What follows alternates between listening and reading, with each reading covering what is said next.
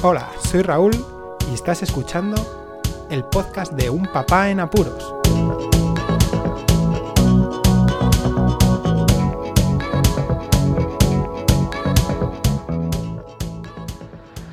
Hola, ¿pues escuchas? Bueno, como habéis podido comprobar, en primer lugar, ha desaparecido la palabra apuros del título y es que tanto episodio ya con apuros hasta me parecía redundante. Vamos a pasar una etapa, vamos a pasar página y a partir de ahora pues los episodios dejarán de tener tantos apuros, los apuros los que cuente. En segundo lugar, muchísimas gracias por todos los comentarios, por compartir por redes sociales, por dar ánimos, por el podcast. Veo que llega más gente de la que las mm, insulsas estadísticas muestran, así que estoy contentísimo. Eso es lo que quería, que llegara al mayor número de gente. Bueno, pues el episodio de hoy va dirigido a una propuesta, una iniciativa que tuvo mi hijo mayor, Marcos, y que fue que pasáramos un día entero sin dispositivos electrónicos. Yo creo que de tanto hablar del mal uso que hacen los niños, de ver cómo amigos suyos a lo mejor pasan demasiado tiempo con aparatos electrónicos y sobre todo los móviles y las tablets, pues ha dado pie a que Marcos nos lo propusiera. Hemos aceptado de forma rápida y veloz, sobre todo porque era fin de semana y no nos parecía mala idea en cuanto lo propuso. Yo dije que sí, así que un domingo, sí, un domingo, el día más fácil quizá, lo hemos pasado sin dispositivos electrónicos. ¿Qué dispositivos electrónicos? Ahora diréis, pero claro, la casa está llena ahora de cachivaches y dispositivos electrónicos.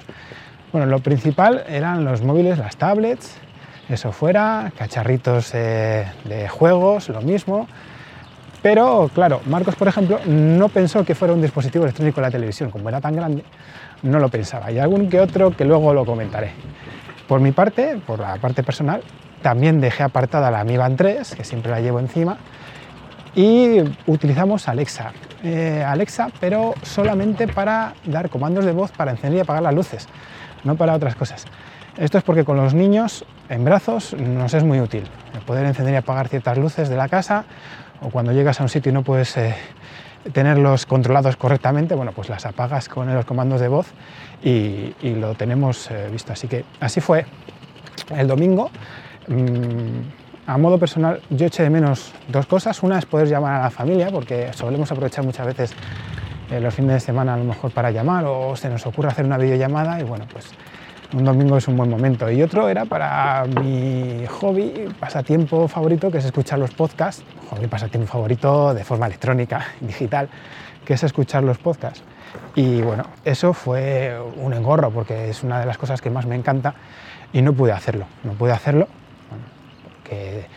estaba completamente implicado en la iniciativa de, de Marcos. Ahora bien, ¿qué ha pasado? Pues que se ha dado la vuelta a la tortilla. ¿Por qué? Pues porque lo que él creía que a lo mejor iba a ser un gran esfuerzo para nosotros, se ha dado cuenta que ha sido al revés. Marcos nunca ha utilizado los móviles ni las tablets de una forma viciosa. A ver, no penséis mal, ¿eh? la viciosa me refiero a que fuera un uso recurrente y que no pudiera vivir sin él o que no pudiera entretenerse de otra forma. No, Marcos lo ha utilizado siempre mm, como una herramienta, como una herramienta de entretenimiento, pero a la vez para desarrollar cosas como por ejemplo dibujos. Le encanta dibujar y la tablet, su sesión, ya explicaré en algún otro podcast cómo manejamos la tablet con, Marcos, cómo lo gestionamos. Pero mm, con su sesión pues busca personajes eh, de manga, eh, cómic tradicional. ¿Perdona? Sí. Dígame. ¿La piscina cubierta dónde es? La tiene enfrente justo. Vale, gracias. nada. Bueno, el podcast ha sido interrumpido. ya veis que hay veces que pues, eso de pasar por la calle es lo que tiene. En fin, eso y que no tengo cara de que siempre la gente tiende a preguntarme. Lo que iba comentando, que Marcos pues, ha utilizado la tableta pues, como una, una herramienta más, una herramienta más para desarrollar su talento, su, pasatiempo, uno de los que tiene, que es dibujar. Entonces busca ahí los personajes, como comentaba antes, tanto de cómic como de videojuegos, como de series de televisión que le gusten, de todo tipo. Y él, pues, como es un niño de 8 años, le gusta intentar copiarlos, le gustan los dibujos, las eh, posiciones. Me, insta a que yo le dibuje alguno, porque como yo he dibujado muchísimo, le encanta también que yo le dibuje alguno que a él no le sale y que, bueno, pues, así completa su eh, amalgama de, de personajes. Y así fue que muchas de las veces, cuando no estamos disponibles para poder atenderle, él pues tiende a dibujar o a jugar con sus juguetes. Entonces, una de las salidas los fines de semana es utilizar la tablet. Más allá de lo que el- los colegios les instan a utilizar las tecnologías para buscar cosas. Y claro, pues él cogió y cuando fue a dibujar me dijo como de forma normal, papá, ¿puedo utilizar la tablet? Que voy a utilizar. Y digo, no, en un principio no, Marcos. Eres tú el que has propuesto que no utilicemos las tecnologías, los dispositivos electrónicos. ¡Ay! Y claro, fue un chasco. Y no fue solo ese chasco, sino también fue otro chasco cuando él quiso ver un vídeo, un vídeo de YouTube. ¿Por qué? Pues porque YouTube es un lugar donde se encuentran muchísimas cosas que no se encuentran de forma tradicional, ni en canales de televisión, ni en plataformas de streaming, ni nada por el estilo. Es una especie de, pues, de, producciones independientes que tienen un contenido que se adecua más a lo que quiere, es más natural. Pues como los podcasts, espera un momento, acabo de hacer una semejanza entre YouTube y los podcasts, que nadie me mate. En fin, esto es así. Bueno, volviendo al tema de Marcos, pues se dio cuenta de que no podía ver tampoco los vídeos de YouTube, porque yo los lanzo desde mis mo- de mi móvil o desde la tablet a la televisión, ya que la aplicación que viene en la Smart TV es súper lenta y para buscar algo ahí, uff, mejor que no. Entonces, otro chasco que se llevó. Y el tercer chasco fue que los fines de semana también aprovechamos muchas veces para jugar a los videojuegos.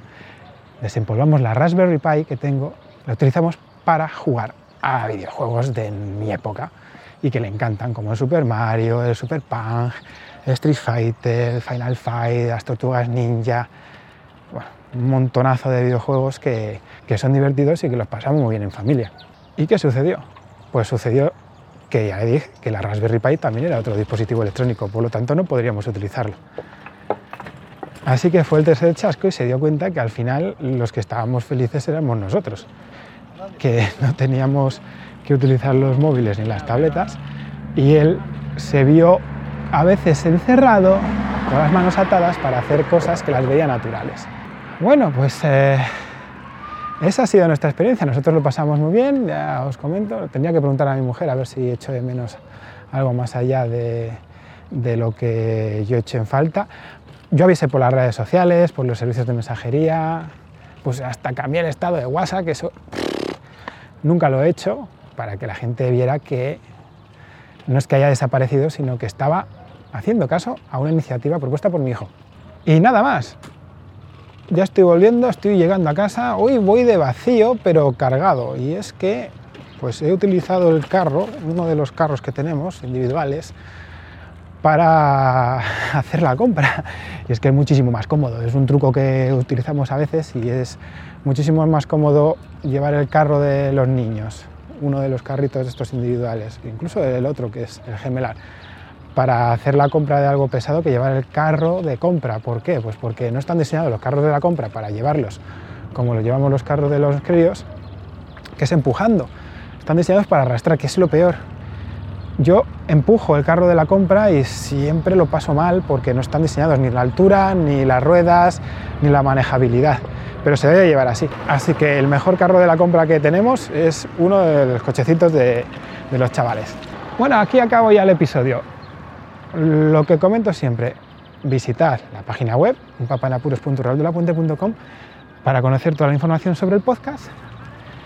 Muchísimas gracias por escucharme, un saludo y hasta luego. Podéis contactar con un papá en apuros mediante el correo electrónico abierto las 24 horas del día, unpapaenapuros@raúldelapuente.com. También podéis seguir las cuentas de Twitter y Facebook oficiales, arroba unpapaenapuros. Estamos en todas las plataformas de podcasting y para que incluyáis el programa en vuestro gestor de podcast favorito podéis utilizar la dirección corta bit.ly barra un papá en apuros. Para que no os preocupéis, toda la información sobre el podcast se encuentra en unpapanapuros.rauldelapuente.com y también en las notas de cada episodio. Por cierto, no os olvidéis de dejar una reseña en iTunes, dar un me gusta en iBox y compartir cada episodio en las redes sociales. Así nuestro podcast será más visible y llegará a más gente. Muchas gracias, Poz Escuchas.